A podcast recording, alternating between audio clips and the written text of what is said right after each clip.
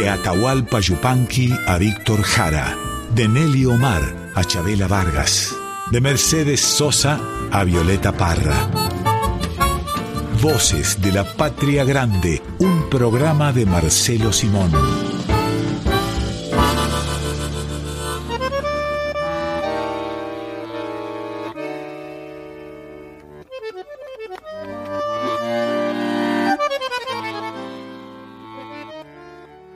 Bienvenidas, bienvenidos a una nueva temporada de Voces de la Patria Grande. Estaremos con ustedes, al igual que el año pasado, todos los domingos, entre las 11 de la mañana y la 1 de la tarde, la hora del almuerzo para algunos y algunas. El domingo suele hacerse más largo todo, así que el almuerzo puede ser 2, 3 de la tarde también. No sé, Marcelo Simón, vos ¿A qué hora acostumbras almorzar los domingos? Eh, he dejado de almorzar, este, por lo menos a, los horarios que son más o menos clásicos y con las vituallas con las que uno tradicionalmente se alimentaba. Pero me parece que lo mismo le está pasando a los ciudadanos de la Argentina, no solo por eh, necesidad de hacer algunos ahorros en la ingesta de alimentos, que es muy caro comer en estos tiempos en, en Argentina, sino además porque somos desordenados al respecto, ¿no? Pero según como venga, ahí, ahí nos sumergimos entre las ollas y los sartenes, como tradicionalmente eran las viejas cocinas tan maravillosas. Ahora lo que te prometen las cocinas actuales, no solo por razones de economía, es un banquete de pastillas, ¿no? Este, hay poca, poca ingesta de la comida en serio, de comer en serio, poderosamente. Pero bueno, aquí estamos. Es casi más importante tener la cocina limpia que hacer un puchero, por ejemplo, y chorrear todas las hornallas. Sí, yo escribí en tiempos en que escribía para, para algunas publicaciones, como Clarín, por ejemplo, hace muchos años, escribí una, una nota que fue reproducida en algunas partes que se llama La agonía del puchero, ¿no? Puchero es una palabra maravillosa que ha perdido vigencia, me parece, Pebeta. Este, el puchero, que viene es una palabra muy antigua que viene de pulse, ¿no? El pulse, que eh, todavía en algunos sitios de la vieja Europa sé que se usa, aunque más eh, de manera literaria que, como alimentación. Pulse pultarius, eso era el, el puchero. Y, y acá en la Argentina se solía decir, antes de que ustedes nacieran, ganarse los garbanzos, que los garbanzos eran fundamentales en el puchero o ganar para el puchero, ¿no? Era fantástico eso. Que era el nombre, dicho sea de paso, perdón por la, la lata, el nombre del recipiente, el nombre de la olla era puchero, ¿no? Eso era ganar para el puchero, ganar para la olla, que también se le llamaba, había un programa aquel que hacían antes que ustedes nacieron, los eh, uruguayos, estos tan, tan creativos que tuvimos de visita en la Argentina, este, hablaban de la olla podrida. Eso era el puchero. El, y esta sensación olfativa era por el olor que despedían esta, estos elementos que se ponían a hervir, entre otros la col, este, el repollo, ¿no? Que tenía un olor fuerte. El repollo, el coliflor. Sí, claro, eran terribles, pero sobre todo el repollo, o como le llamaban los españoles, las coles. Digamos que este programa va grabado al igual que el año pasado, así que si se quieren comunicar con nosotros y nosotras lo pueden hacer buscándonos en las redes sociales, Marcelo, porque Voces de la Patria Grande está en Facebook y en Instagram. Bueno, y si quieren realmente hacer honor al, al título, la patria grande, que tan hermosa, tan hermosas palabras, ¿no? Háblennos del puchero. El puchero es fantástico, ya, ya no se hacen pucheros, pero en la vieja Argentina, que yo he vivido por razones obvias de edad, eh, se hacía puchero todos los días. Puchero chico se le llamaba, ¿no?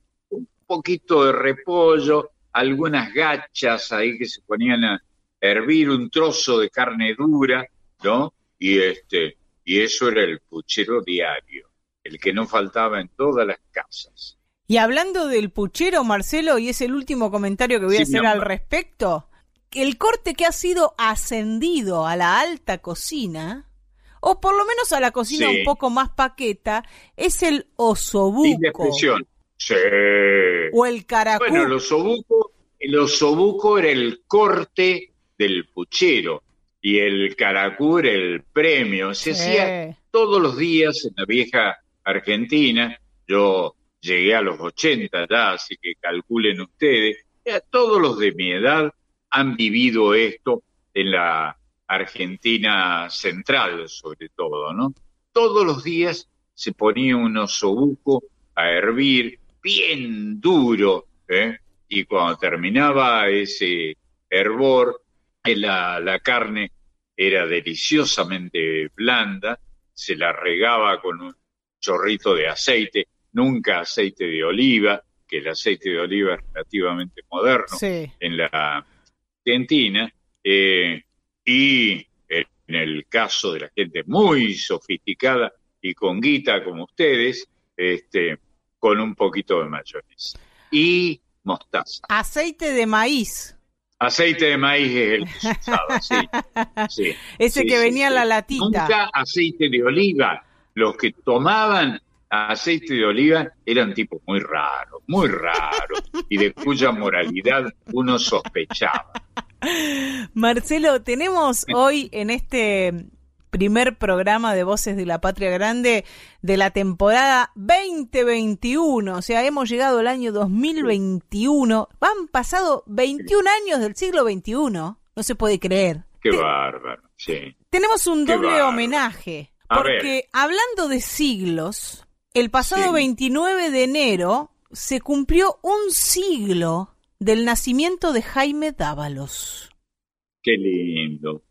Yo tuve el honor de ser amigo de él y co-libretista, juntos trabajábamos en los libretos de un programa, este honor que me hizo eh, Jaime de disimular lo mal que escribía yo y este y firmábamos juntos. El libreto, un programa se llamaba Desde el corazón de la tierra. Este título que no sé de a quién de los dos se le ocurrió. Lo que eran buenos eran libretos de él y que me permitiera acomodarme al lado, ¿no? Este, Jaime, el nombrador, el tipo que inventó esta palabra para, para nombrar a quien nombraba la tierra, ¿no? El nombrador. Vengo del ronco tambor de la tierra en la memoria del puro animal. Así comenzaban aquellos versos maravillosos. Yo soy quien pinta las uvas y las vuelve a despintar. Al palo verde lo seco y al seco lo hago brotar. El hombre, el cantor, el eh, iletrado que, que hacía las veces de Dios, secaba lo que estaba verde y hacía brotar lo que estaba seco. Qué bárbaro, ¿no? el gran Jaime da. Una especie de Walt Whitman salteño, ¿no? Eh, qué lindo que, él admiraba mucho, yo lo traté mucho, y admiraba mucho a Whitman, el canto a mí mismo, mm. ¿no? Que escribió Hojas de Hierba, que escribió Whitman. Y la misma idea campeaba en la poesía de Jaime Dávalos, como bien saben todos los que hacen programas de folclore y disertan al respecto. Nacido en Salta, qué bravo que sos. Un 29 de enero de 1921, hijo de poeta también, de escritor, de Juan Carlos Dávalos. ¿Cómo sería santificado Juan Carlos Dávalos, que llamaba Carlos, obviamente, y le decían Sanca, San Carlos? El viejo Sanca era el padre de Jaime Dávalos, y menos belicoso de Jaime que andaba a las piñas por la vida, ¿no? Para usar una vieja palabra, un viejo verbo que ya es obsoleto, cascó alguna vez algunos irrespetuosos, como el gran poeta también Ariel Petrocelli, que le faltó el respeto un día y dice, ah, vos sos Petrocelli, ya te voy a atender. Y lo atendió efectivamente como dos años después con un directo de derecha que dio en la cara del pobre Ariel.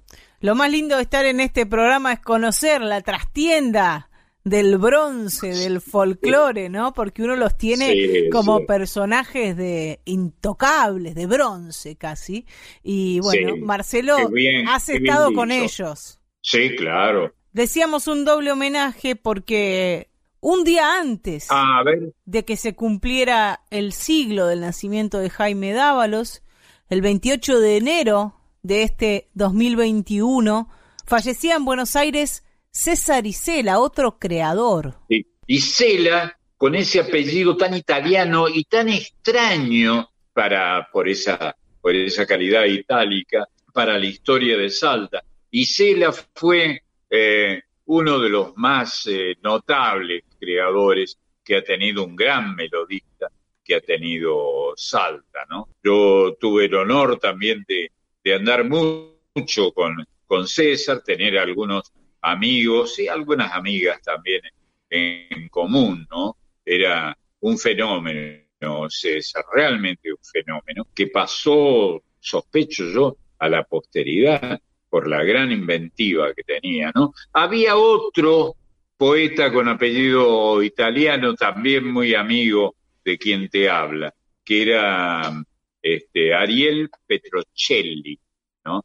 Petrocelli, que esa CH fónica es de la C italiana que tiene ese apellido. Vivía en la calle Alberdi 620 en la capital de Salta. Vamos a hacer en este Voces de la Patria Grande un picadito. Vamos a ir de la obra de Jaime Dávalos a la de Isela y de la de Isela a la de Jaime Dávalos. Y vamos a comenzar con un clásico de esta dupla compositiva de Dávalos y Falú, que uno ya los dice juntos como si fuesen un equipo, y es que fueron un equipo, con esta tonada del viejo amor. Es muy bueno que hayas dicho la palabra tonada, porque vos sos muy joven, no lo alcanzaste a conocer a Jaime. Jaime hablaba con tonada, pero con tonada davaliana. La tonada de los dávalos era salteña, pero distinta de la tonada del resto de los salteños. Y para escucharlo, a Jaime, y escuchar su tonada, esta versión de la tonada del viejo amor que va a hacer Eduardo Falú comienza con un recitado de Jaime Dávalos donde aparece esa tonada davaliana de la que hablaba Marcelo. Y nunca te he de olvidar, en la arena me escribías, el viento lo fue borrando estoy más solo mirando el mar, porque eso lo escribió pensando en Salta, pero en las costas del mar Grabé tu nombre y el mío en las arenas del mar y un juramento que nunca me atrevería a jurar. El viento, como el olvido, la arenita se llevó y ahora se ha vuelto arena lo que juramos tú y yo. No le prometas a nadie que nunca lo olvidarás porque el amor es eterno y nuestra vida fugaz.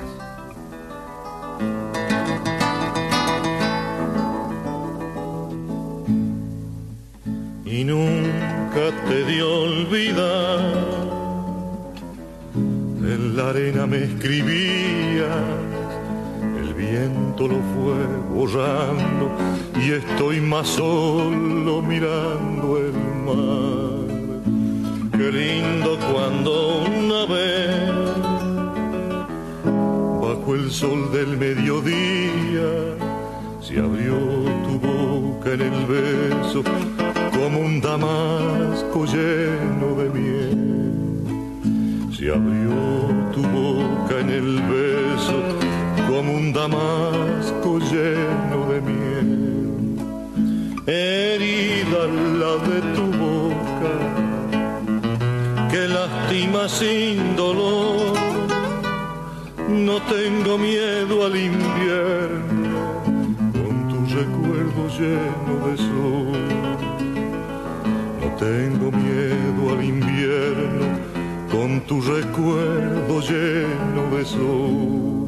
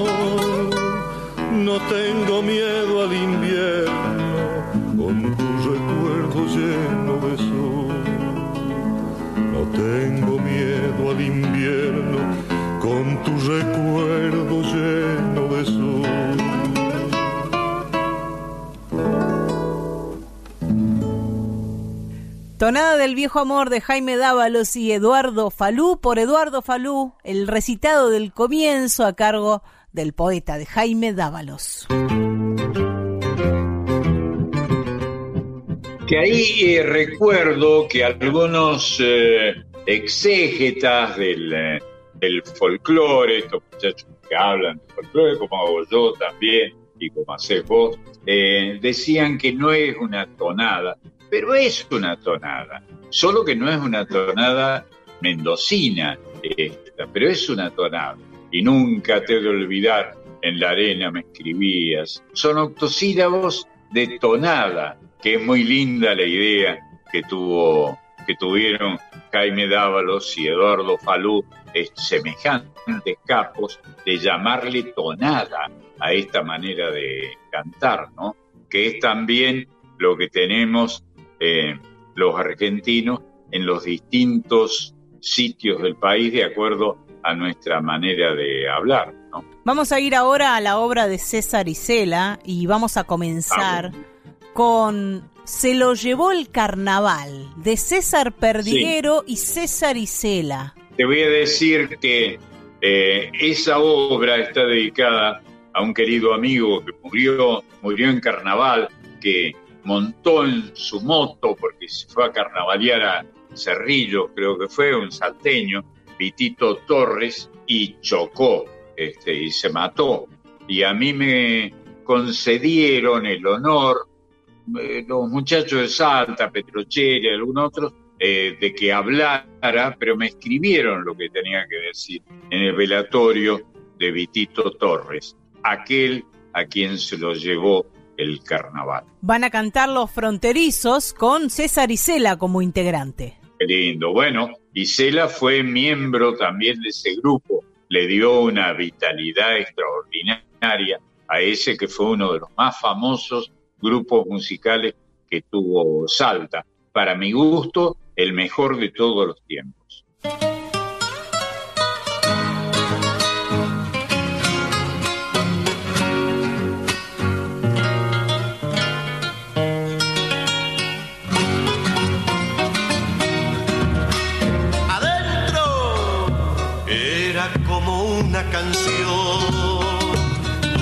Salteña y lunar. Con su bombo jubiloso, los cielos de Salta lo vieron pasar. Con su bombo jubiloso,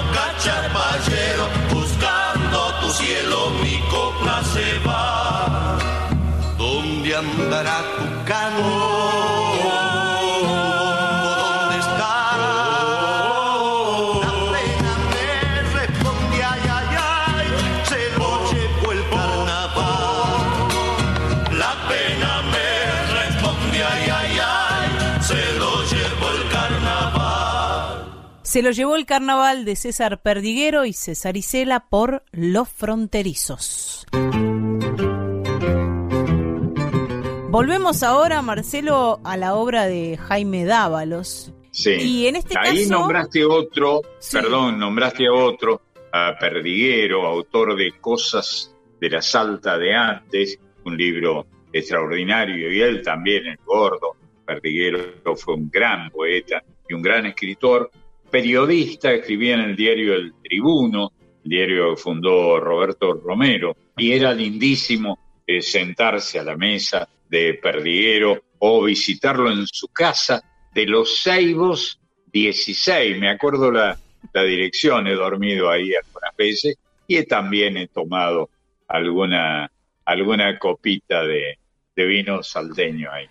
Y ahí vamos a ir. Como un toro frutal, el mosto herido se revuelca en las cubas, resollando y entre canciones sórdidas va ahogando en soledad su cálido balido. Qué bárbaro. Mirá vos eh, poner el balido de un toro, que de eso se trata, ¿no? El mugido de un toro, meterlo ahí entre las, entre los, en, el entresijo de los versos, esos versos que hicieron de Salta eh, la más famosa de las comunidades donde se hablaba de folclore. El folclore de Salta lo inventaron Perdiguero, Jaime Dávalo, César, eh, esos, esos tipos, ¿no? Esos tipos notables. Un querido amigo de- del tribuno hace muchos años que partió, que se llamaba Mario Guevara, no Guevara, sino Guevara. Y ellos inventaron esta cosa de la que, de la que suele hablar eh, la Andricina, ¿no? La manera de hablar en verso que tenían, tienen tal vez los salteños. Y durante mucho tiempo, Marcelo, el folclore, lo que uno llamaba folclore a simple vista, era el folclore de Salta. Sí, porque es el que más prendió y tenía una carga romántica nueva, que era lindo eh, apropiarse de ella, dedicando, pues, éramos todos tan jóvenes y tan pecadores, apropiarse uno de algunos de estos versos de los Dávalos, de los Perdigueros, de tantos otros, ¿no? Que estoy recordando en este momento, y, y dedicárselos a una, a una naifa. Lo que vamos a escuchar ahora es un recitado por su autor, por Jaime Dávalos, de El nacimiento del vino. El vino, cuando se está armando, eh, hierve, bulle en las cubas, ¿no? y a eso se refería Jaime, que no le hacía asco, como algunos de nosotros, a una copa de vino, una copa, no más de una. Bueno, un y medio.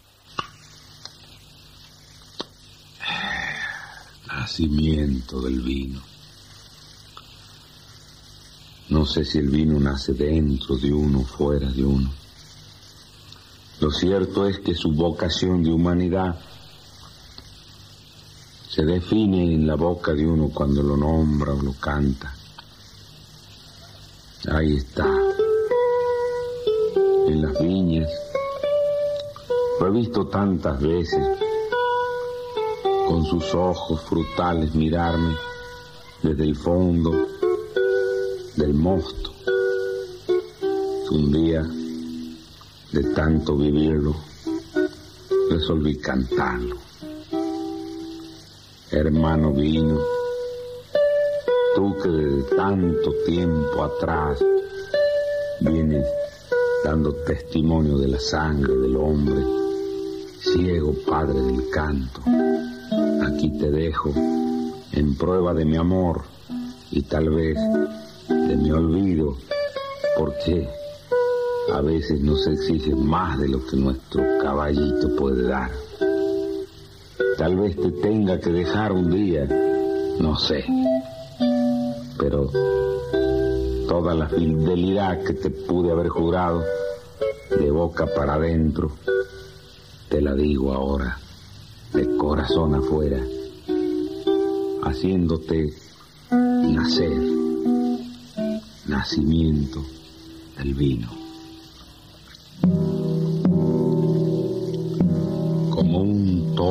frutal, el mosto herido se revuelca en las cubas resollando.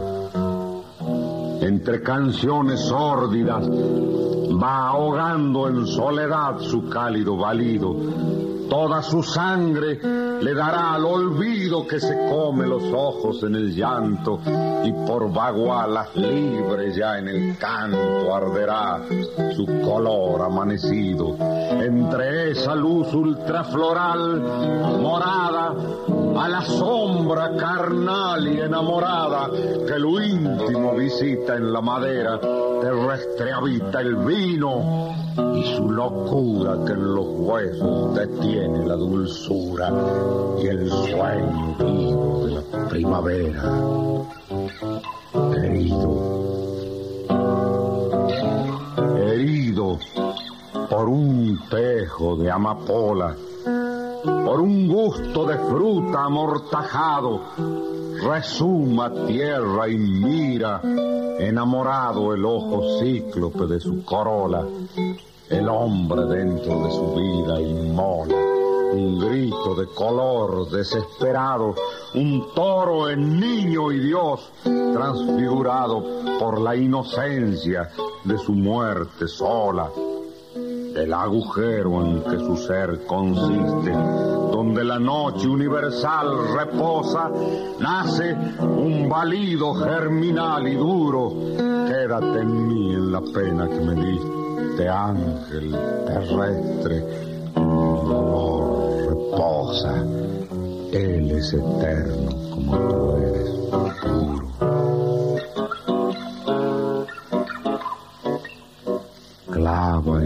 carne luminosa garra y hunde en mi pecho tu afilada chuza, que yo sé que la luz en mí se aguza desangrando la voz por la guitarra de la raíz y el sueño de la parra en que el oro del sol se desmenuza, sube conmigo por mis venas cruza la luz que hace canto la cigarra. Ven a morir entre estos huesos tristes. Sentate al lado de mi sangre, hermano, donde la luna corre como un río. Llévame por los árboles que vistes de un sudario de llanto y de la mano. Enséñame a morir, hermano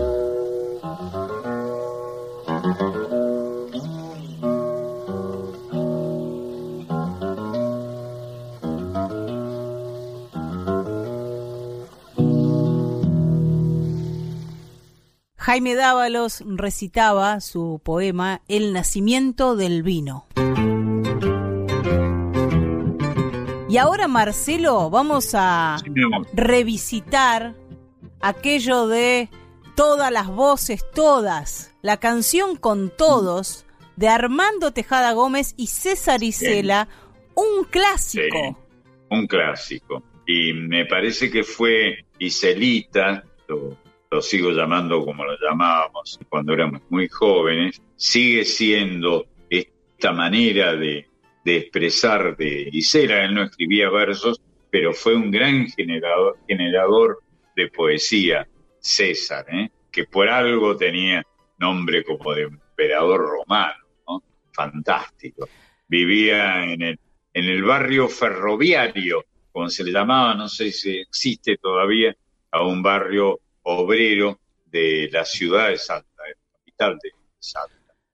Salgo a caminar por la cintura cósmica del sur y cada uno imaginaba algo sobre ese comienzo, esa entrada tan fuerte y tan mística también, un poco críptica de esta canción, de esta canción con todos.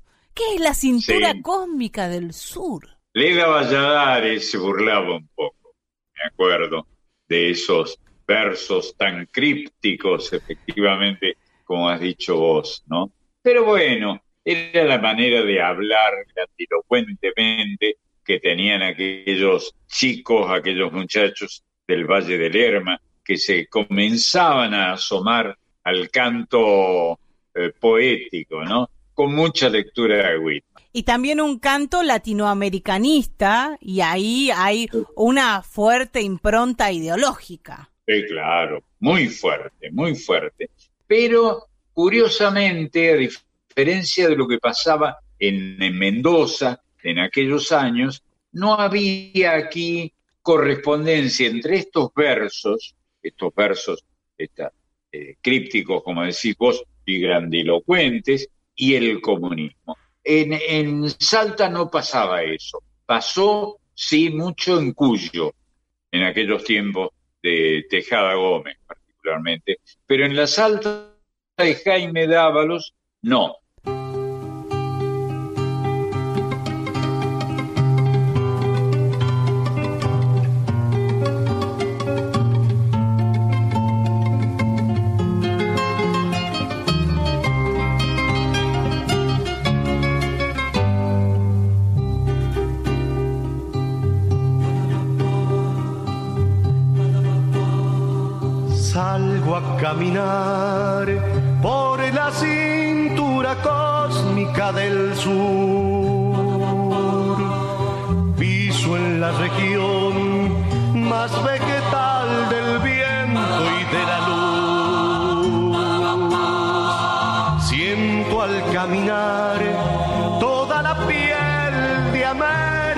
Mi piel y anda en mi sangre un río que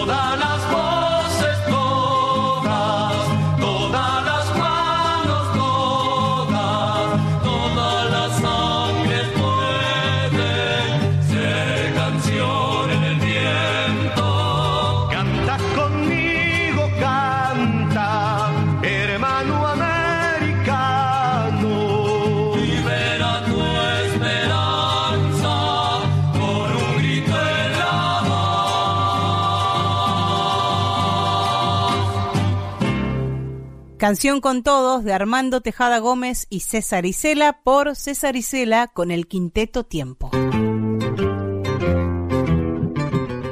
En Voces de la Patria Grande le damos la bienvenida en este 2021, en esta nueva temporada, a nuestra compañera especialista en infancias, en niñez, en las niñas, los niños, Marisa Ruibal. ¿Cómo andas, Mari? Hola, queridos amigos, ¿cómo andan? Muy bien, ¿vos? Pero contentísimo de escucharte, viva. Lo mismo digo, siempre es un mimo para el alma estos encuentros que tenemos todos los domingos, así que feliz de volver a escucharlos. El domingo es un día tan especial, ¿no?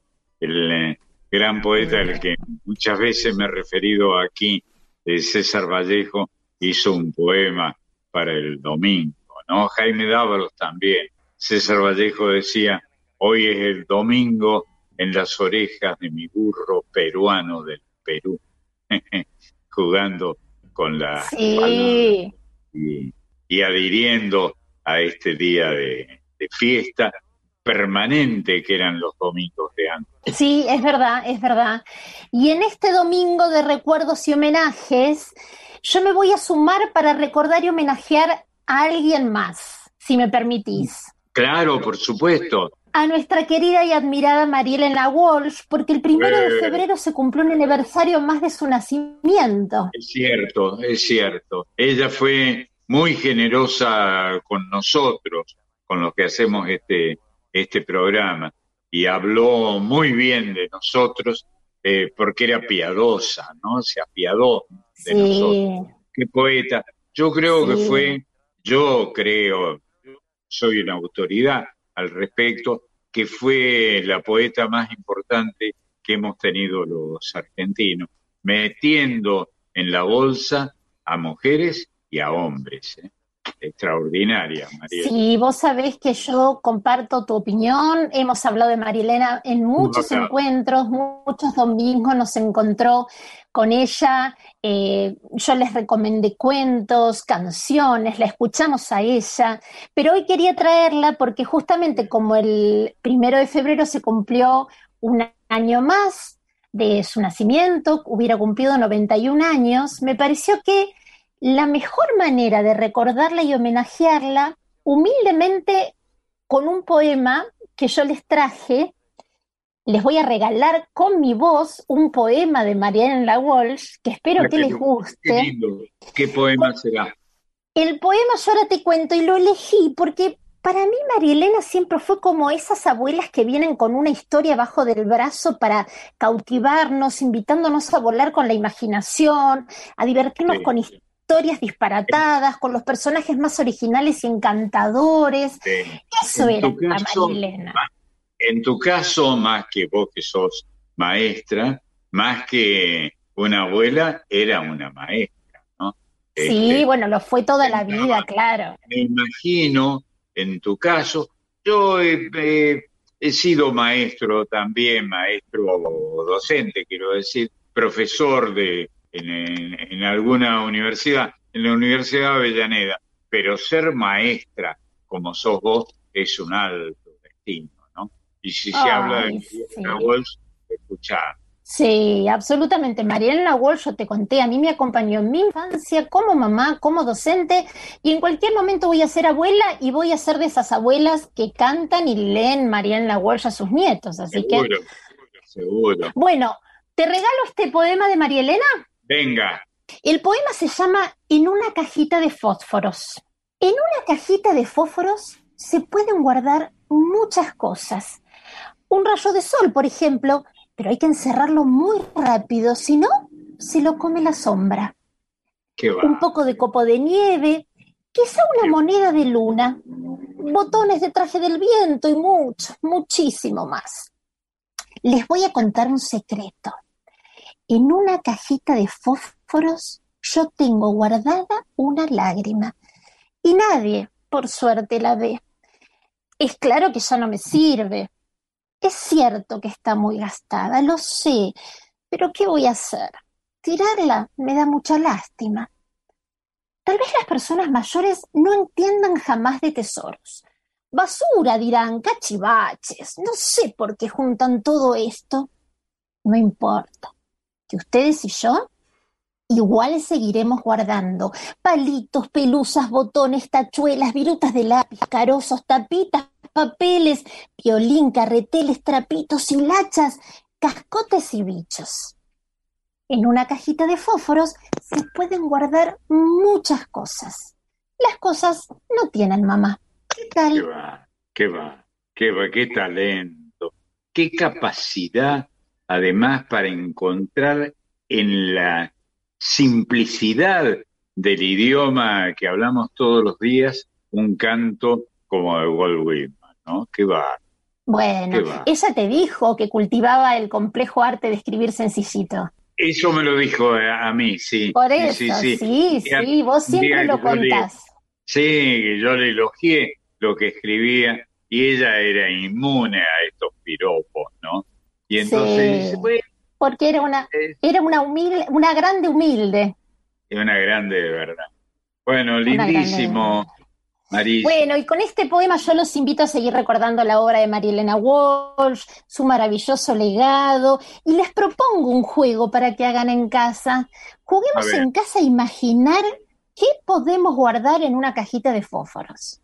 Tantas cosas se pueden guardar. María Elena nos lo propuso. ¿Yo sabés qué guardaría, Marce? ¿Qué guardarías? Eh, guardaría el olor a té con leche que me hacía mi abuela todos los días cuando volvía de la escuela. Qué lindo. Qué lindo, eso es, guardar el amor, el olor del amor familiar, ¿no? Qué bar. Está muy bien. Sí, mi abuela me preparaba el té con leche, pero con leche, una taza de leche, y a la leche le colocaba el saquito de té. Y así me esperaba todas las tardes cuando volvía de la escuela. Está muy lindo, el olor del té. Yo, como muchos argentinos, no me crié con la cultura del té, pero es lindísima, ¿no? Muchos pueblos del mundo le han dado mucha importancia al té y, lo bien que han hecho. Nuestra cultura, por lo menos la mía, era del café con leche. Un café de dudoso origen que con, eh, con la leche y con pan con manteca comíamos. ¡Ay, este, qué rico el pan con manteca! Bueno. Bueno, y ahora, como siempre, yo me despido de este rinconcito de las infancias, me despido con música. Y hoy elegí para despedirme la dulce voz de Julia Elena Dávalos. Julia Elena va a cantar una canción de cuna cuyo autor es Jaime. Es una canción que Jaime, que era un toro eh, grosero por el aspecto físico, le cantaba esas canciones, como le llamaba él, y todos los que somos del norte, con el artículo determinado, ¿no? La Julia Elena. Yo le canto a la. Es verdad, es verdad. Bueno, esta canción se llama Canción para dormir una muñeca. Preciosa. Julia Elena es preciosa, es muy dulce. Hay una parte que dice, el canto que te canto para hacerte dormir, mientras te estoy cantando me va durmiendo a mí, porque yo también tengo de niño el corazón como tu muñequita de entrañas de algodón. Mira qué dulzura para cantar. Es, bueno, yo te cuento, este, este tema forma parte de un disco que Julia Elena grabó y editó en el año 1970, que se llama justamente Canción para dormir una muñeca, que la tiene a ella con un perfil divino. Y parte de este disco también tiene temas cuya autoría son de Julia Elena, como por ejemplo Muñeco de Trapo, El Negrito, Nana para el Buen Dormir. Así que se los recomiendo porque esta escritora, pintora, cantora, compositora, con esa dulce voz, bueno. Vos sabés que los Dávalos tuvieron algunos de sus miembros, un hermano de, Jaime que se llamaba Ramiro, por ejemplo, que fueron pintores. Bueno, eran creadores de magia artística Claro, la familia completa. Aprovechamos para mandarle un beso y toda nuestra admiración a, la, a la Julia. A la Julia le mandamos un abrazo enorme, la queremos muchísimo. Y bueno, y acá le estamos homenajeando a ella, a su papá, a través de Canción para Dormir una Muñeca. Les mando un beso enorme y nos encontramos el próximo domingo. Un beso, Marisita. Gracias, Mari. Marisa Ruibal ha pasado por Voces de la Patria Grande y ya mismo cada quien a buscar su cajita de fósforos, ¿eh? Eh, muy bien, así me gusta, Marian. Vamos por las calles. Y nos pueden mandar, vos bien dijiste que se pueden conectar Sí. nosotros a través del, del Facebook y de Instagram, así que nos pueden mandar y nos pueden mandar fotos este, de las cajitas de fósforos que armaron en casa. A mí ya me dan ganas de buscar una cajita grande, no las chiquitas. Ah, muy bien, muy bien. Impecable. Quiero tu foto también, Marian, ¿eh? Vamos a escuchar a Julia Elena.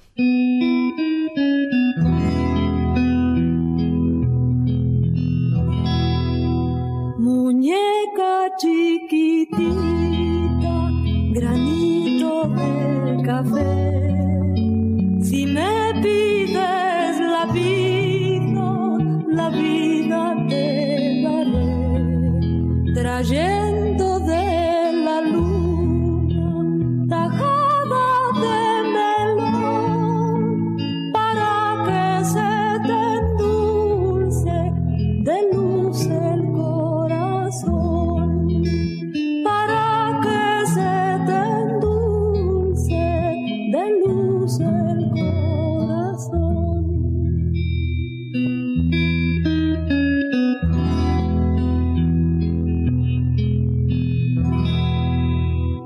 canto que te canto para hacerte dormir mientras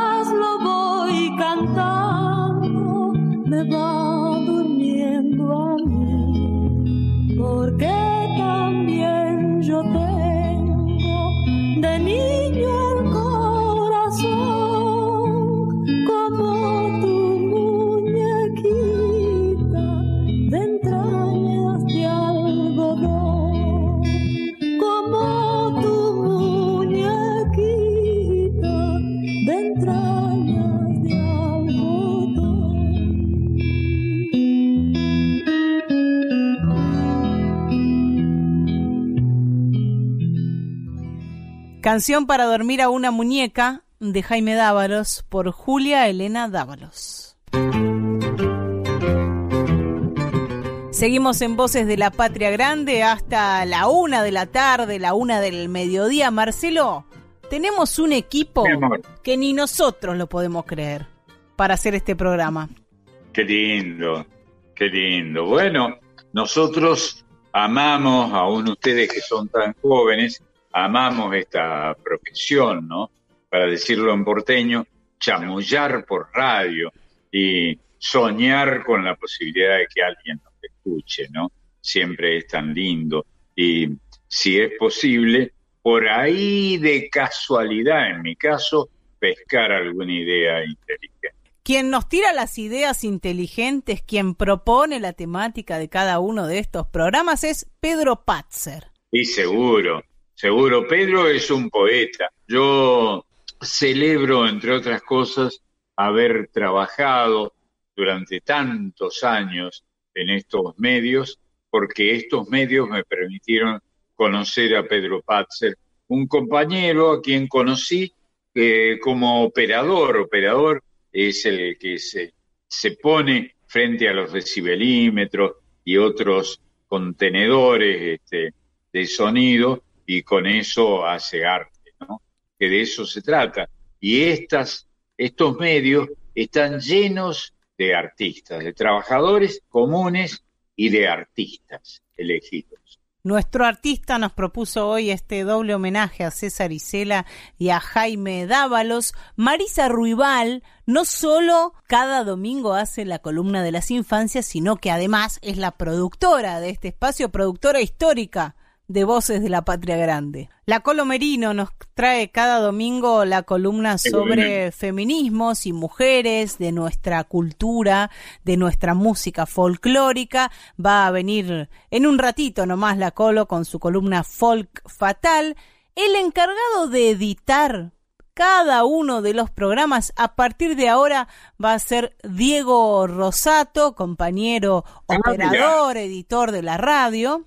Lindo Diego Rosato, otro gran, ya que mencionamos, otro gran trabajador de la radio, lo que habitualmente llamamos un técnico, pero en la radio los técnicos son artistas. Totalmente. Y en la conducción, Marcelo Simón, a quien ustedes Ah, escucharon vos, decir eh. que los técnicos son artistas. Sí, vos, Marianita, vos sos una conductora extraordinaria y una gran artista de la comunicación. Marcelo, Armando Tejada Gómez, de nuevo, en dupla con César Isela. Era muy simpático verlos Sí. porque se peleaban muy seguido. César Isela con Armando Tejada Gómez, el salteño con el mendocino. Eh, Armando utilizando el prestigio equívoco que tienen los salteños, le decía opa a César y César le contestaba con alguna diatriba en comunión con este cuasi insulto, ¿no? Pero fueron creadores. César inventó una manera de hacer música con los mendocinos, ¿no? Con el nuevo cancionero. Y si me corres un poco, te diría, con permiso de los, de los que saben mucho y que están escuchando, te diría que el nuevo cancionero lo inventó César. Hace un ratito escuchábamos Canción con Todos de Tejada Gómez e Isela y ahora vamos a escuchar Fuego en Animaná, Sí, eso sabés a qué se refiere, ¿no? al animanazo, Claro, ¿cómo? ¿Qué, qué te voy a sorprender a vos? porque escucho siempre tu programa. No, no, no, vos sos una capa. Eh, en tiempos del Cordobazo, este, que algunos deben recordar que fue un movimiento popular muy fuerte que tuvo sede en Córdoba, con los grandes revolucionarios que tuvo Córdoba en algún momento, ¿eh? mucho después del- de la revolución universitaria, de la reforma, ahí surgió el, esta idea, ¿no? Esta idea del cordobazo hecho canción, lindísimo. E Isela, querido, inolvidable amigo, en estos días he estado manejando algunos recuerdos que tienen que ver con Antonio Berni. Él me lo presentó a Berni, a mí, César Isela, y recordando la animación que Isela, pese a este cuasi insulto, que en realidad era una, diatriba al uso, que le hacían como OPA, Isela fue el que, el que patrocinó esta idea del cordobazo y del animanazo, particularmente. Animaná es un lugar del Valle Calchaquí, lindo, lindo topónimo. Ani es alma y maná es como un movimiento del alma, ¿no? Animanazo, el golpe que daban los del alma de Salta, qué barba, del Valle Calchaquí. Son puebladas, Marcelo, que se produjeron Claro, entre el puebladas. 69 y el 72 Muy bien, muy bien, Pebeta. Y también- Muy, muy bien. es parte de un montón de movimientos latinoamericanos Claro. e internacionales también, ¿no? El Mayo francés. Sí, Veníamos sí, sí. a fines de la década del 50 con la Revolución cubana, que generó expectativa, Claro. que generó revoluciones o, o réplicas en todos lados. Muy bien, muy bien dicho, efectivamente. Bueno, los franceses, yo tengo familia francesa, mi papá era eh, un francés de París que adhería al folclore como tantos otros, como Dreyfus, como, como en fin, tantos que- cuyo nombre se me evaporan en este momento, eh, adherían a los grandes movimientos que produjo el mundo con las rebeliones populares, ¿no? Y Animaná fue Animaná, el lugar del alma, el lugar del alma, qué bárbaro. Animaná fue, dio un, en el Valle Calchaquí, dio una gran gesta, un gran golpe que tuvo muchas adhesiones en ese momento, en ese momento, después pasó como pasan todas las cosas, este, a la que al movimiento al que adheríamos todos los jóvenes de entonces, ¿no? O casi todos. Y además, Marcelo, es, son todas las revueltas, las revoluciones, los estallidos previos a la gran respuesta de la derecha en América Latina, que son las dictaduras latinoamericanas de mediados y fines de la década del 70. Claro, en realidad ya esas dictaduras se habían instalado en América Latina y estas, estos movimientos contribuyeron a aventarlas, a echarle flit para acudir a un dicho muy argentino del pasado, ¿no? El flit era un fluido que se bombeaba con un aparatito para espantar los mosquitos. Como una especie de fumigador. Un fumigador, Ahí está. efectivamente. Sí. Vamos a conocer entonces a través de la canción estas puebladas de Animaná. Sí, el animanazo.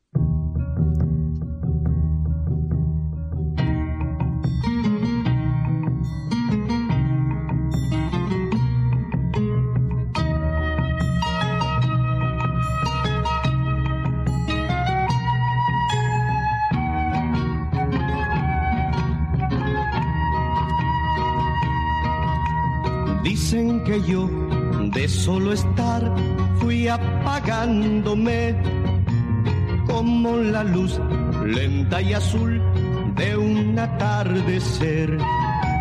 Piensan que estoy secando el sol de la soledad, que por estar en mi raíz ya no crezco más. Es que yo soy ese que soy, Hombre que va buscándose en la eternidad. Si es por saber de dónde soy, soy de Animaná.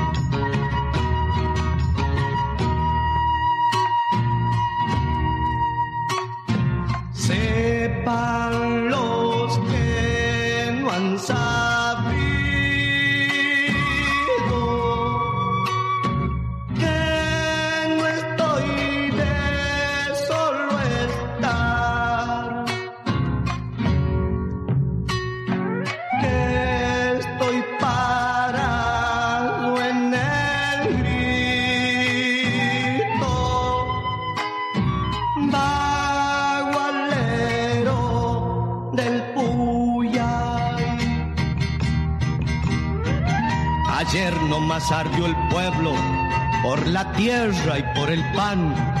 Y la fogata en el valle no estaba por solo estar.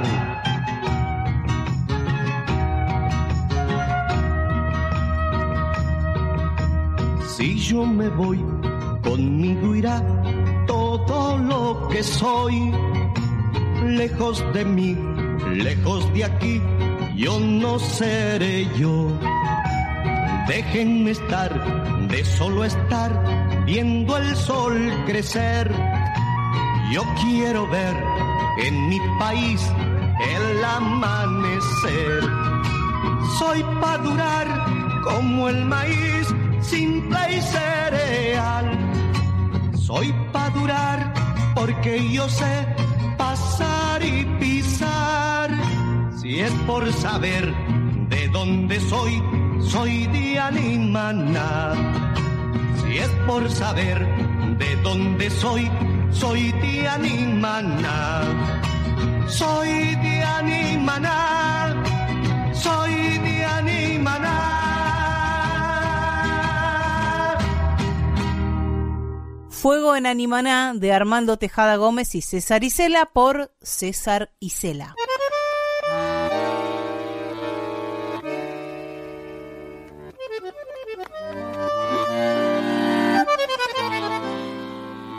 Y hablando de revoluciones, Marcelo, y de Sí, mi amor.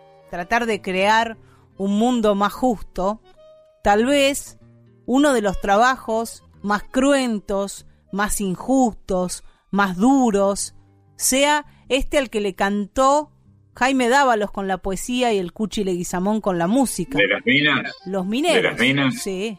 ni que hablar. Ay, yo he visitado algunas minas eh, del pasado, refiero no a minas en Lunfardo, ¿no? Que es el nombre que se le da a las mujeres, de, se le ha dado a las mujeres en la Argentina, sino a las minas de socavón, y he entrado a alguna de estas minas que te meten miedo en el alma, ¿no? De ver que estás separados del derrumbe por una, pequeña, delgada eh, masa de, de piedras. Son los encargados de, de extraer la riqueza de, de las entrañas de la tierra y esos que Sí. extraen la riqueza son uno de los trabajadores peor tratados de- del mundo laboral, ¿no? Así Si es. nos ponemos a pensar, eh, no sé cuántos trabajos eh, legales más duros que el de un minero hay. Y digo un minero y, y no uso el femenino porque las mujeres tenemos prohibido pueden entrar, al socavón. no pueden entrar al socavón. La tradición es que nadie que use eh, algo parecido a una pollera puede entrar a una mina, ¿no? Por eso no podían entrar los sacerdotes de antes, que usaban, ¿cómo se llama? La sotana. Sí. Este, no podían entrar a la Pero hay un personaje femenino ahí, Marcelo, que es la Payiri. Ah, claro. Pero ella ¿Cómo está, sabés, Pebeta? están a- están afuera de la, la mina. Que es la que parte, pero no entra a la mina. Ella parte, se coloca sobre la rodilla, sobre los muslos, este, el mineral, y con un martillo va partiendo el, ese bloque que le ha tocado para tratar de encontrar la beta o el pedazo de beta que, que de la mina de plomo o de oro, en el mejor de los casos, que le tocó inspeccionar. Qué bárbaro, ¿eh? Qué bárbaro. Y en esta samba de, de los mineros aparece el vino también como gran consuelo. por Sí. me voy para Corral Quemado, a lo de Marcelino Río, para corpacharme, que es un verbo que le invito a los oyentes o a los especialistas en folclore que me expliquen qué quiere decir corpacharme. De todas maneras, vamos a más o menos. Corpacharme es algo más que beber, es hacerse cuerpo con el vino, una palabra extraordinaria, extraordinaria. Búsquenla en los diccionarios y de paso busquemos un poco de folclore en los diccionarios. Y también, Marcelo, aparece esos dos caminos de los mineros, morir el sueño del oro, vivir el sueño del vino. sueño. En todas esas zonas, como en la zona donde trabajaba Marcelino Ríos, había viñas, además de estar la, existía la beta, existían las minas, este, estaban la- las vendimias, estaban también las viñas, ¿eh? Y Jaime, el querido, admirado Jaime Dávalos, se crió en esas regiones. A él le gustaba. Muchas veces tuve el honor de brindar con, con Jaime Dávalos. Vamos a escuchar la samba de los mineros por Bruno Arias.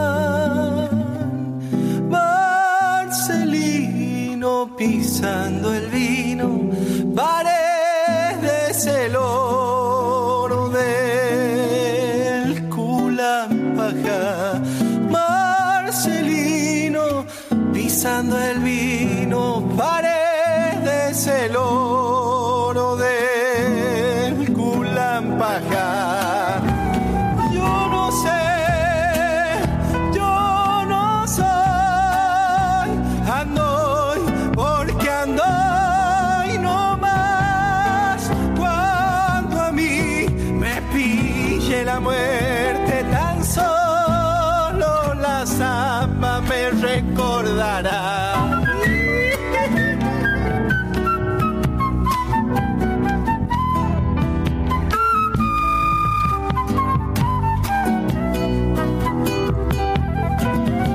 La samba de los mineros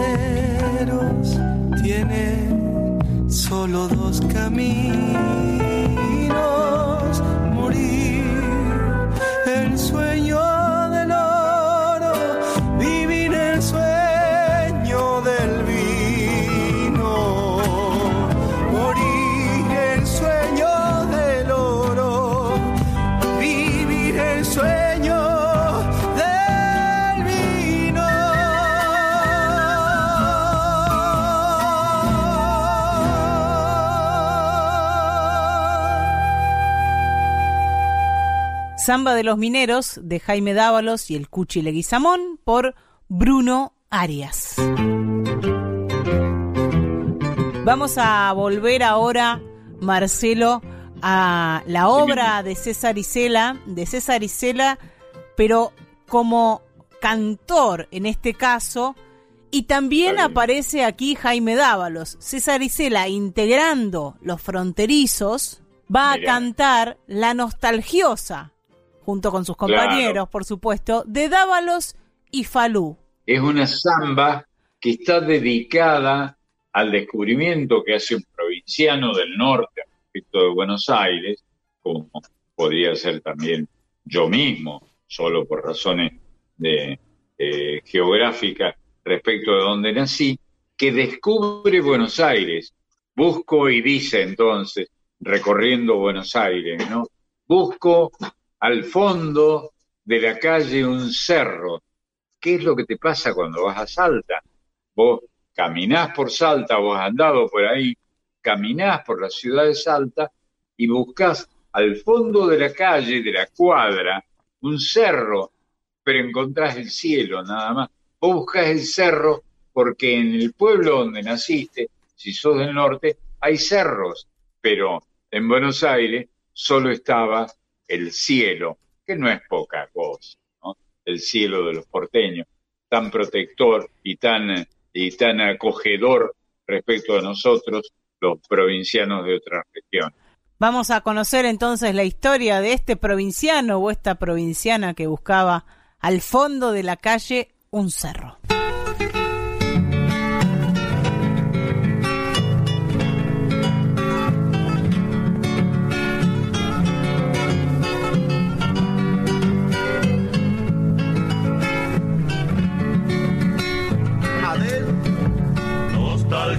Llevo el alma por las calles de la ciudad, justo a polvo, silbito largo, suspirando samba se me va, justo a polvo, mi silbido largo, suspirando samba se me va, el recuerdo de mi tierra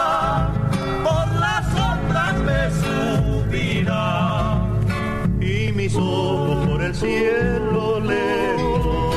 Con las golondrinas volverá y mis ojos por el cielo lejos. Con las golondrinas volverá. La montaña alimenta mi voz. Como el río que corre hacia el mar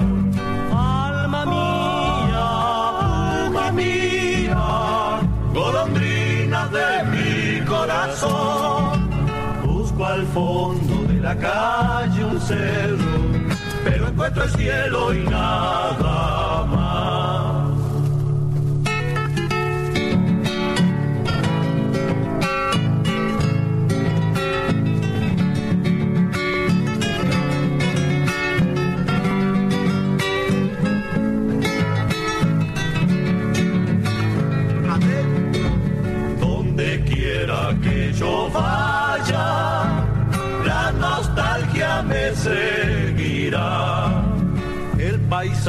Paisaje por mi sangre crece, mi voz querida cantará. El paisaje por mi sangre crece y en mi voz querida cantará. Volveré cuando el verano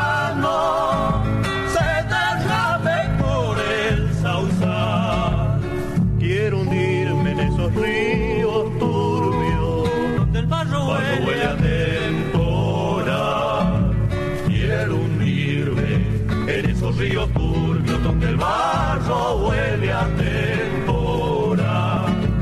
La montaña alimenta mi voz como el río que corre hacia el mar.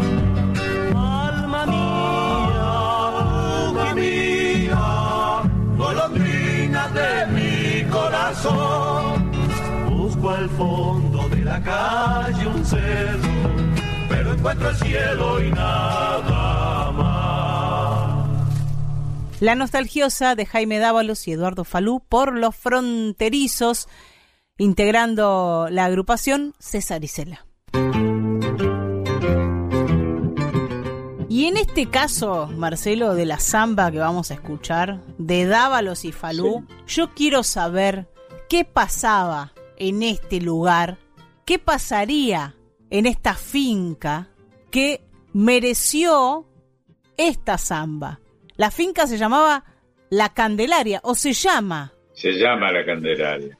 Y ahí nació el movimiento profesional, digamos, del folclore salteño. Ese lugar era de quien fue, me parece mentira hablar en el pasado, en pasado de él. Eso era del Poncho Marrupe, un personaje emblemático, un personaje histórico de, de Salta, que tenía una finca en un lugar de Salta que se llama La Isla. La Isla. No era casualidad que se llamara La Isla. Era un lugar aislado. Yo he dormido en esa casa de la Candelaria, ¿no? Donde se escribió esta samba, donde era visitante habitual el gran Eduardo Falú. Y era lindísimo hablar con el Poncho Marrupe, una vez me preparó. Claro, yo era, no tenía tonada salteña, tenía leve tonada cordobesa, y me prepararon un pollo ahito de ají, era bramaba de ají, y, y yo los vi, eh, empecé a comer, me di cuenta de que era un preparado especial para mí, y me aguanté el picor del, del quitucho o de otros ajíes con que adornaron mi, vianda. Y después nos reímos mucho con eso, porque no, no lloré por el ají, que además es tan rico, no tan rico. Y tantos pueblos de América le hacen honor a ese ardiente homenaje de la tierra que es aquí, como quiera que se llame, como quiera que sea. Y allí sucedía eso de dele tomar y obligar. Claro, O- ¿sabés qué es eso, no? Eso tiene que ver con, con lo que vos conocés tanto del tango. Sí, Este, vos conocés tomo y obligo. por supuesto. Bueno, es lo mismo. Obligar al otro. Servís dos copas Sí, ¿eh? llenas de, en este caso, de vino, estás en Salta, ¿qué vas a tomar si no vino? Podés tomar singani o alguna de esas cosas que hacen los bolivianos. No, no está mal, es rico también, pero el vino argentino es maravilloso.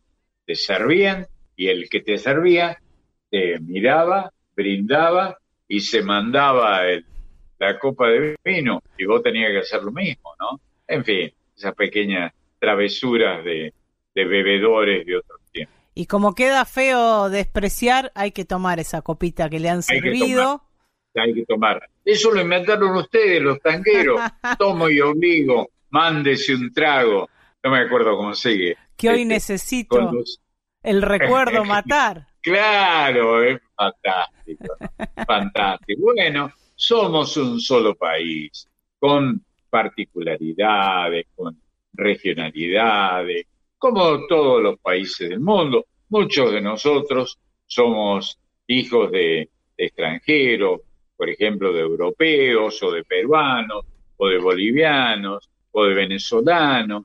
Mi caso, mi papá era francés y era más argentino que de leche, ¿no? Hemos disfrutado y seguimos disfrutando de esta, de esta Argentina que es para todos, para todos hombres de buena voluntad que quieran habitar el suelo argentino, como dice el preámbulo de la Constitución. Vamos a escuchar la samba de la Candelaria.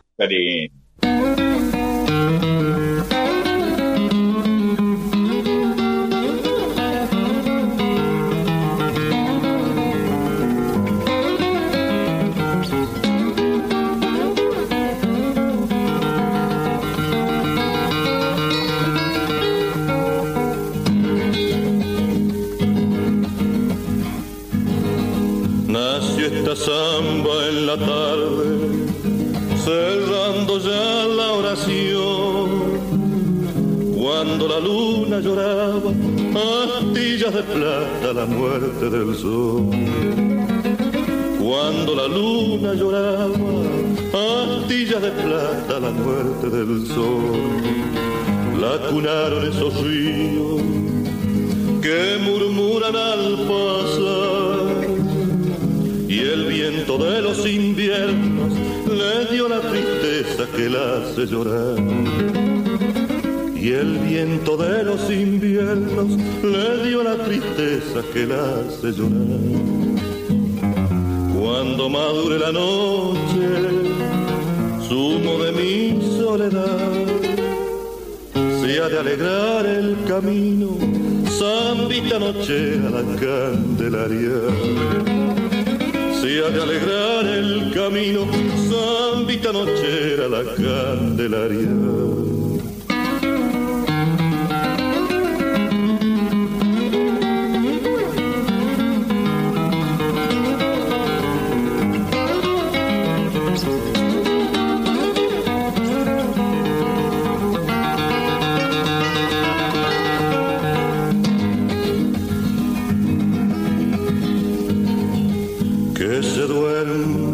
Guitarra, hueca de voces que van, sacando a flor de la tierra recuerdos queridos que no volverán. Sacando a flor de la tierra recuerdos queridos que no volverán. Samba de la Candelaria, que cuando amanezca irá rejuntando estrellas altas, los ojos que me hacen a mí trasnochar. Rejuntando estrellas altas, los ojos que me hacen a mí trasnochar.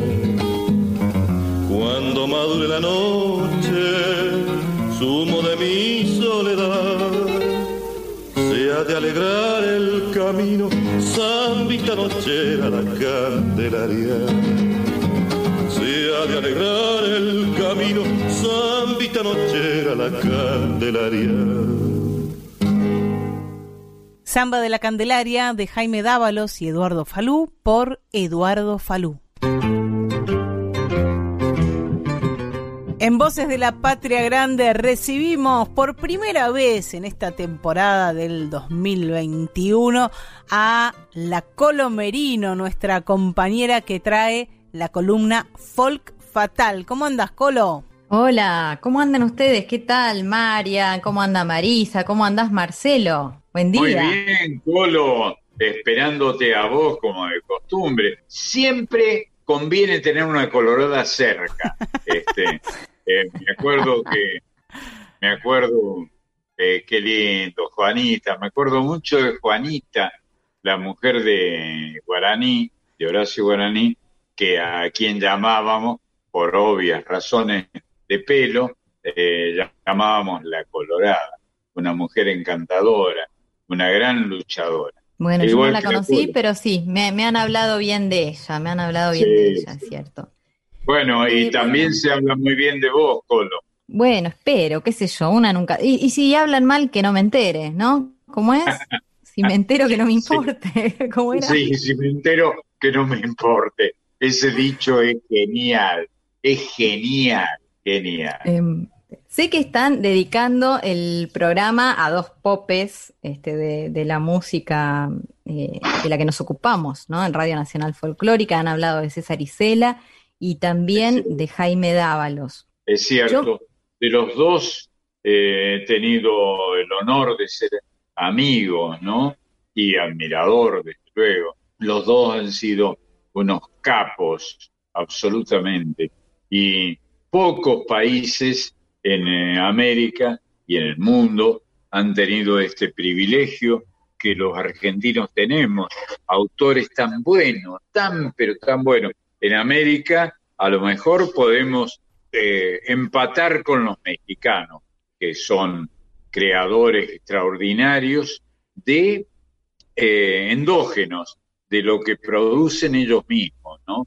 Y los eh, todo el folclore de, de América está en México. Vos sabéis que, bueno, yo a, a César Isela lo conocí, no como vos, no, no con la confianza que, que- que lo has conocido Sí. vos, pero Sí, a claro. Jaime Dávalos ni siquiera lo he cruzado alguna vez, ni, ni por una entrevista, ¿no? Una cuestión temporal hizo que nunca nos crucemos y me hubiese encantado conocerlo. Sí, Un poco por sí, algunos de tus dichos y otro poco por lo personaje que era, ¿no? Un tipo que es titiritero, alfarero, que le escribe una oda al vino, que Qué bueno ama que la tierra en la que se crió. Qué bueno que recuerdes eso. Él tenía un tablado, un retablo con títeres, ¿no? Títeres antiguos, de esos títeres que se mostraban con este, con, eh, no, ah, por razones de edad no has alcanzado a conocerlo, se hacían títeres con una masa que de papel con harina, este, un engrudo con que se hacía la masa. Yo hice algunos de esos títeres horribles, por supuesto, porque no tengo talento al respecto, y, pero sabía hacer la nariz, que se hace eh, poniendo el pulgar debajo del índice y el mayor para hacer la nariz que respingue, ¿no? Y con eso se hacía el, el títere que terminaba encajado en, una, en un mate. El lindísimo, eso era lindísimo. Y Jaime Mirá qué bueno, no te imaginaba con esa sabiduría este, no, práctica? pero sabiduría, pero ningún talento. Y Jaime era, como acabas de decir vos, no se lo escuché a nadie a esto que acabas de decir. Era titiritero, efectivamente, que es además, además de un oficio, una palabra hermosa, ¿no? Titiritero. Además de un gran artista, creo que era, mm, a ver, ¿cómo decirlo? Una, una persona que cruzaba los límites alegremente sin hacerle daño a nadie, ¿no? En No, algún punto me ha, me ha hecho acordar a vos en, en algunas cosas. Digo, por ejemplo, por el hecho de, escucha esto, el hecho de eh, discutir con su padre, ¿no? Otro- un gran Sí. poeta, un escritor Juan Carlos. excelente, Juan Juan Carlos. Carlos, exactamente, Sí. discutir con su padre, pero hacerlo a través del diario local, ¿no? Ah, claro, Cada uno escribía y se contestaba este, claro. a través del diario, es decir, todos Bueno. los que leían el diario conocían por dónde iba la discusión a ver quién de los dos ganaba, padre o hijo. Hay Qué que ser grande. bastante especial para hacer eso, ¿no? Qué grande. Los diarios fundamentales de Salta han sido el Tribuno, que fundó Roberto Romero, que eh, hizo un emporio con el diario El Tribuno, que además era dueño del EB9, Radio Güemes de Salta, hizo un pool de empresas, este, Romero, que era muy vivo, y antes El Intransigente, que era el diario de, como decían los salteños de antes, los cholos. Se le decía cholo al mestizo, al tipo muy modesto, pero también a los ricos. Creo que era una expresión admirativa, no es exactamente la palabra, sobre la gente muy humilde. El cholo en Salta, qué curioso este, el uso del idioma en la Argentina que, conocemos tan poco, ¿no? El cholo es el hijo del mestizo, ¿no? Este, el hijo de la mezcla de indio y español. Pero cholo se le dice todavía hoy al muy rico en Salta, el cholo. Los salteños que están escuchando, alguno me va a dar la razón. Sí, y déjame agregar brevemente que están los cholos y los acholados. Esto Ah, dicho por los propios salteños. Los acholados son los que tal vez tienen un apellido importante, pero han perdido toda riqueza, ¿no? Tengo entendido que es así. Sí, Eh, es así, el acholado. Es linda palabra, además, la palabra cholo, y esta es ya para especialistas, acholado. Qué bueno, Colo, qué bueno. Y un dato más, del mismo modo en que decidió escribir en, en el diario local eh, la discusión que ha tenido con su padre, también un poco jugando y divirtiéndose, llegado el momento de solicitar un terreno para armar una especie de centro cultural eh, Sí. cerca del cerro, le pidió Sí, al gobierno municipal, sí, exacto, le pidió al gobierno municipal eh, en forma de poema, ¿no? Eh, un documento que fue rebotado, como dijo él mismo en alguna entrevista, por un pinche que no hizo lugar a esa solicitud por ser informal, ¿no? Imagínate vos la, calidad que debería haber tenido ese pedido al municipio de un espacio para hacer un centro cultural con una poesía de Jaime, ¿no? Con esa pluma. Pero bueno, esto un poco deja a la vista eh, lo difícil que debe ser para ciertos artistas convivir eh, con las formalidades de, de mucha gente, ¿no? Que, que- que circula en, en sus vidas. pienso. Seguro. Nos Ahí fuimos está. de tema, esto, se nota que hace un año que no hablamos, ¿no, Simón? Bueno, no sé si Sí, un año, pero sí. un mes por lo menos. Sí, bueno, que no me llevas el apunte. Eh, te, te vivo piropeando, persiguiendo, pero te las has ingeniado para no, no hablarme. Este, pero finalmente. Saben que es mentira, saben que es mentira. Pero bueno, vayamos a, vayamos a lo Dale. que me trae básicamente, que es el tema de la, el, el vínculo, si querés, entre el tema que elige Pedro, que, que- en el que ahondemos en cada programa, y el mundo de, de la mujer. Por eso es que quiero ilustrar de alguna manera con algo bastante nuevo, muy nuevo. De hecho, se estrenó públicamente el mismo día en el que se cumplieron 100 años del nacimiento de Jaime Dávalos. Se, se realizó un recital, Flor Dávalos, su hija, su, su hija más chica, ¿no? Ah, tuvo siete hijos, la Flor, menor. Un encanto, que es- un encanto, Flor, hermosa. Sí, sí, sí, buena gente, muy buena gente y además buena cantora. Organizó un homenaje a su padre en el Centro Cultural Kirchner y fue sin público, ustedes saben, en estas épocas está muy difícil poder Sí, muy eh, difícil. ver en, en vivo y en directo eh, los, los espectáculos, pero sí grabaron y los subieron a las redes el mismo día, a las 20, el mismo día del aniversario de Jaime y a las 20 horas en el canal de YouTube que tiene el Centro Cultural Kirchner. Un recital hermoso, un homenaje coordinado por Flor, pero del cual participaron otras artistas como la Chiqui Ledesma, eh, como Milena mira. Salamanca. Hubo algunas intervenciones de, de vientos de Eliana Liuni, así se llama, en la percusión Mariana Mariñel Arena. Todas mujeres, muy bien, Todas muy bien, bravo. mujeres, todas, todas mujeres. Y la directora de esto, la dirección de todo este espectáculo, los arreglos, además, corrieron por cuenta de Julieta Lizzoli, que es una pianista muy jovencita. Sí, Yo no sé, pero debe andar por los jovencita, sí. 30 como mucho, ¿eh? Eh, bueno. Muy, pero muy buenos. De todo lo que hicieron, lo que yo elegí tiene que ver, fíjense, con una columna que hicimos hace bastante. ¿Se acuerdan que hablamos de las lavanderas en algún momento? Ah, sí, Hablamos del, de las lavanderas del, del río Chico o Sibisibi. que era el nombre Sí. indígena del río, el río de Jujuy.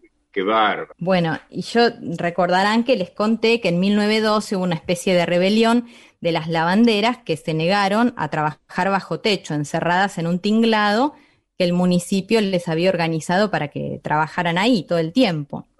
Ellas decidieron quedarse bajo el cielo y seguir trabajando afuera. Ese tinglado quedó sin usarse, por lo menos para esos fines, y hoy es un centro cultural que se llama Héctor Tizón, este, y donde, bueno, se van realizando... Bueno, Héctor Tizón fue un gran poeta y escritor de precisamente del norte argentino.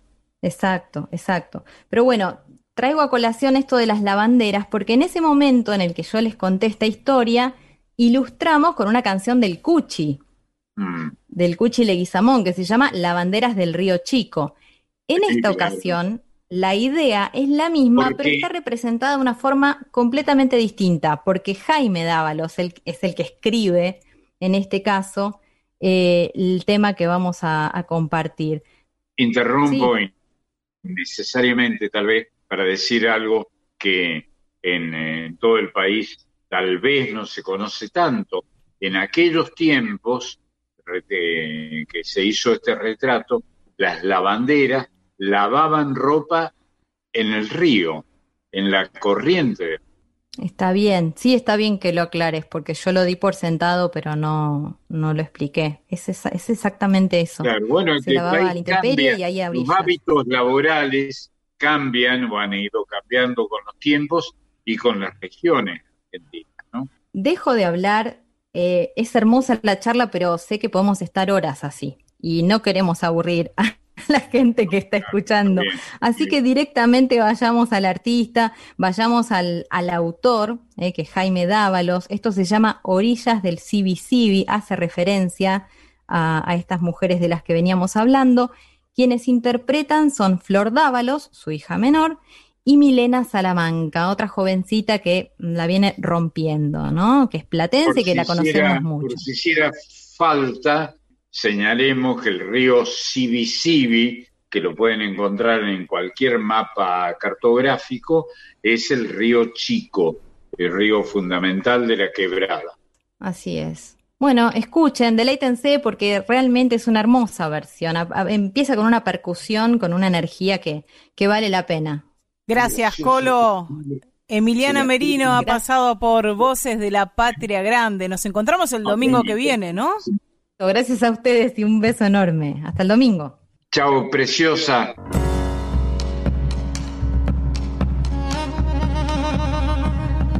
Desde tu pañuelo abajo, las aguas corren saladas y de mi boca los ríos con olor a monte baja, con olor a monte baja.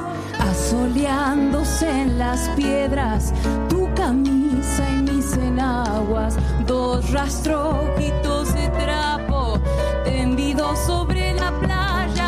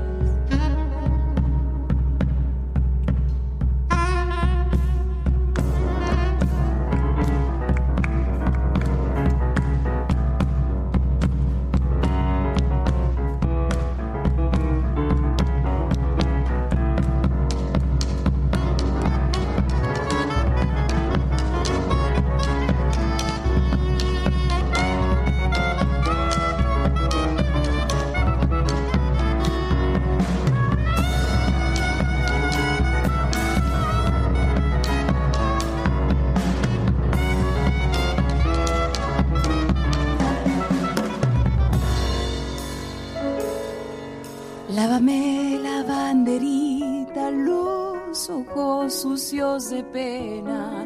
Lávame este gusto a sola, que en la boca se me quema, que en la boca se me quema.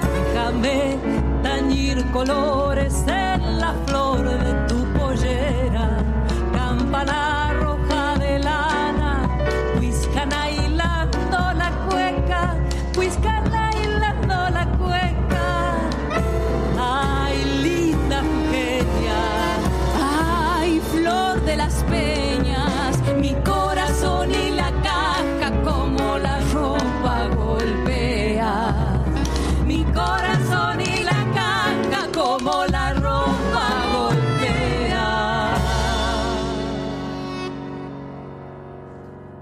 A orillas del Civi de Marcos Tames y José Di Giulio por Florencia Dávalos y Milena Salamanca.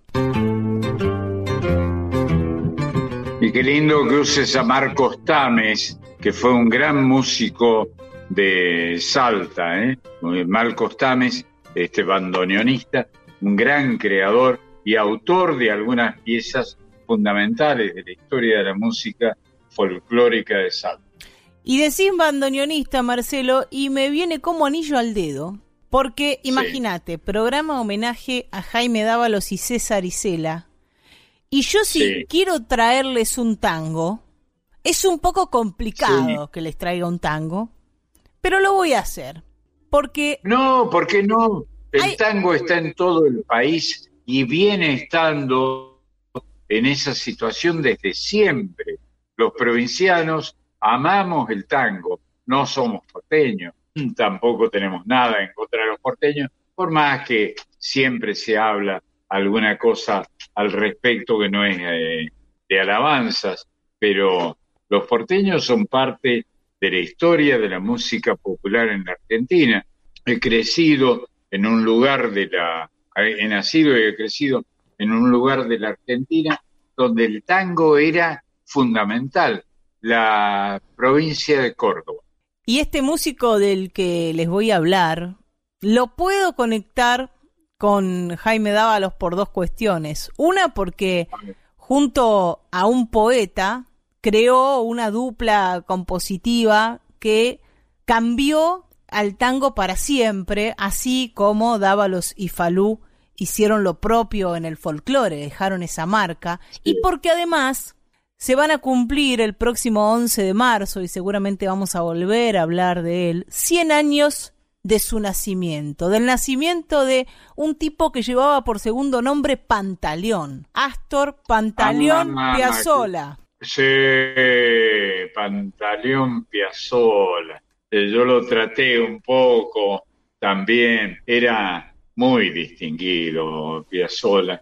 Así como era durísimo con algunas cosas que no le gustaban, el tango hecho muy rápidamente, eh, el tango a lo Darienzo, Darienzo mismo, que creo que en eso se equivocaba. Yo he admirado mucho a, a Darienzo, pero era duro hablando al respecto. Y lo que hizo con la música fue genial, genial.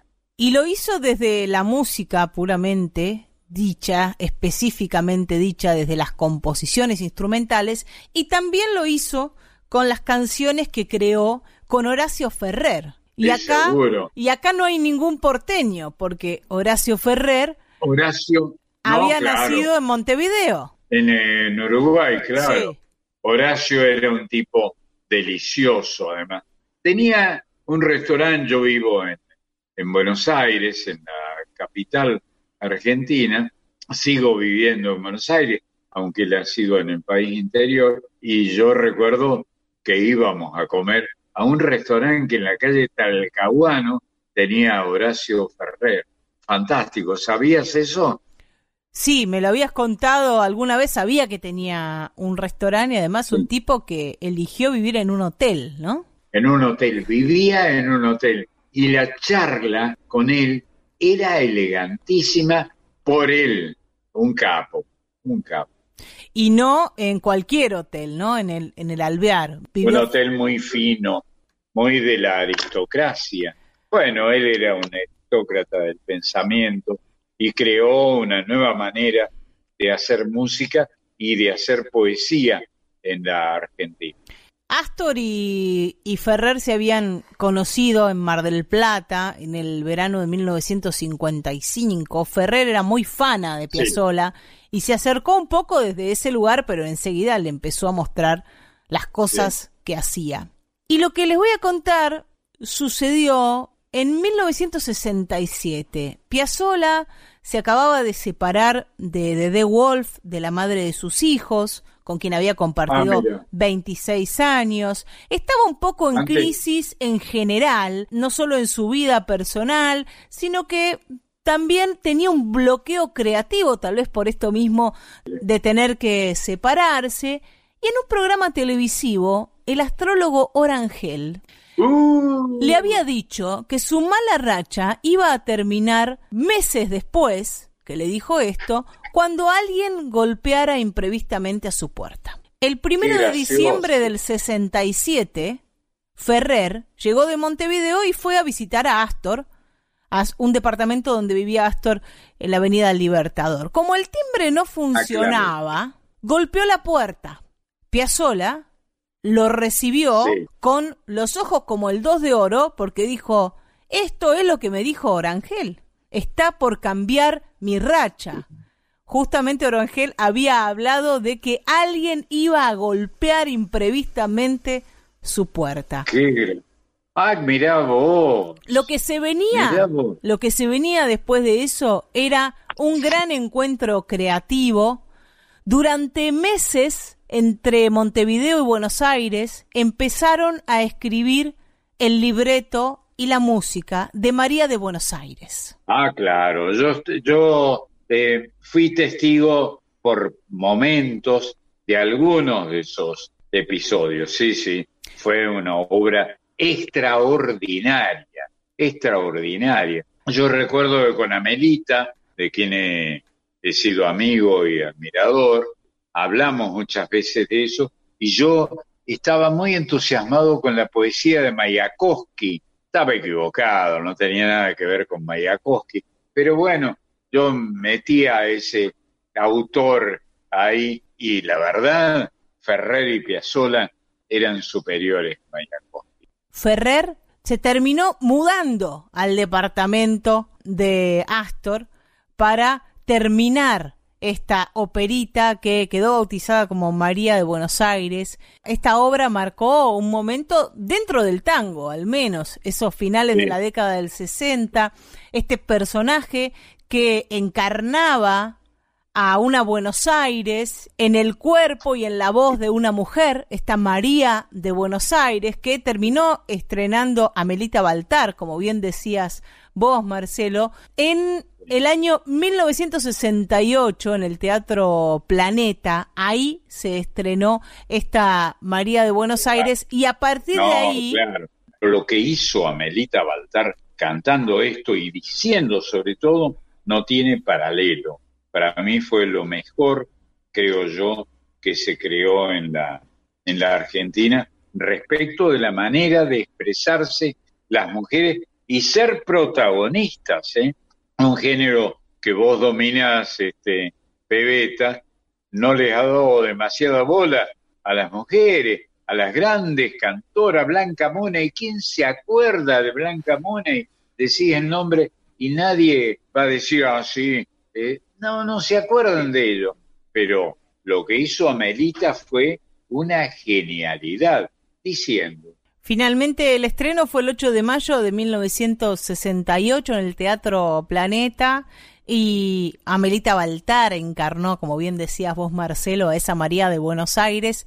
Iba a ser la musa de esta obra de la dupla compositiva de Piazzolla y Ferrer. Un año después iban a estrenar Balada para un Loco en el año 1969. Es decir, es una obra que ya pasó los 50 años y ha quedado para siempre, ha cambiado el tango, esta obra de Piazzolla y Ferrer. Vamos a escuchar de la operita María de Buenos Aires, no la parte cantada, sino una parte recitada, con esa forma de recitar tan particular que tenía Horacio Ferrer, que además fue inspiración para Luis Alberto Spinetta, él lo dijo, para uno de los temas del primer disco de Almendra, de su mítica banda fundacional, Figuración. Escuchemos un poquito antes de escuchar a Ferrer para que puedan reconocer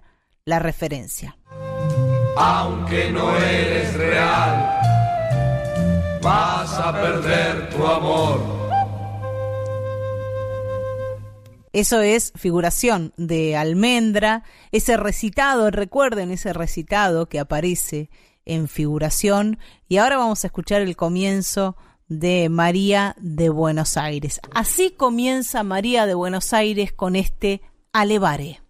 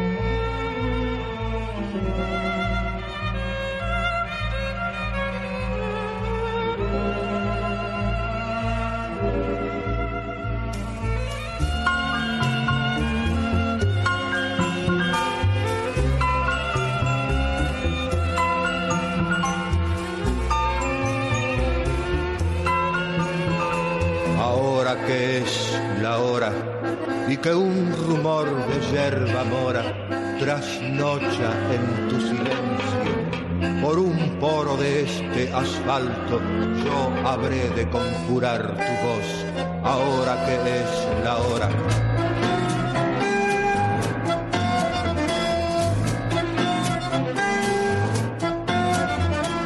Ahora que ya has muerto para siempre y van de asalto por vos mis brujas rubias a tanguear misas calientes al alba con sus largas putañías de contraltos.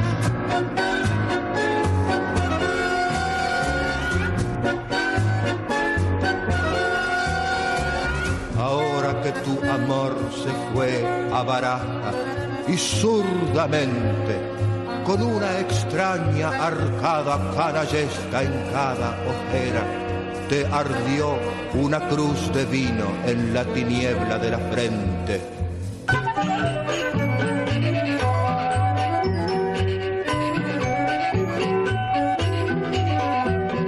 Ahora que en la sórdida tensión filibustera de un clave bien trampeado tocan tangos con tus huesos las manos desveladas de un Caín y una trotera.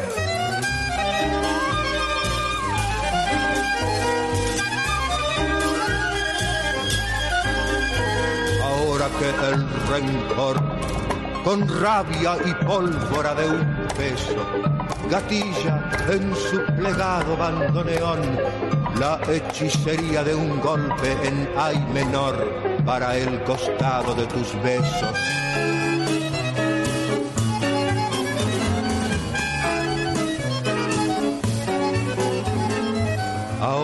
Ya estás de nunca más, niña María, yo mezclaré un puñado de esa voz bandoneonera que aún quema en tu garganta con un poco de la mía, con borra de recuerdos, fiato negro y carraspera tordilla de un bordón. Así, del íntimo extramuro porteño de tu adiós, atravesando las fronteras sencillas de la muerte, he de traer tu canto oscuro.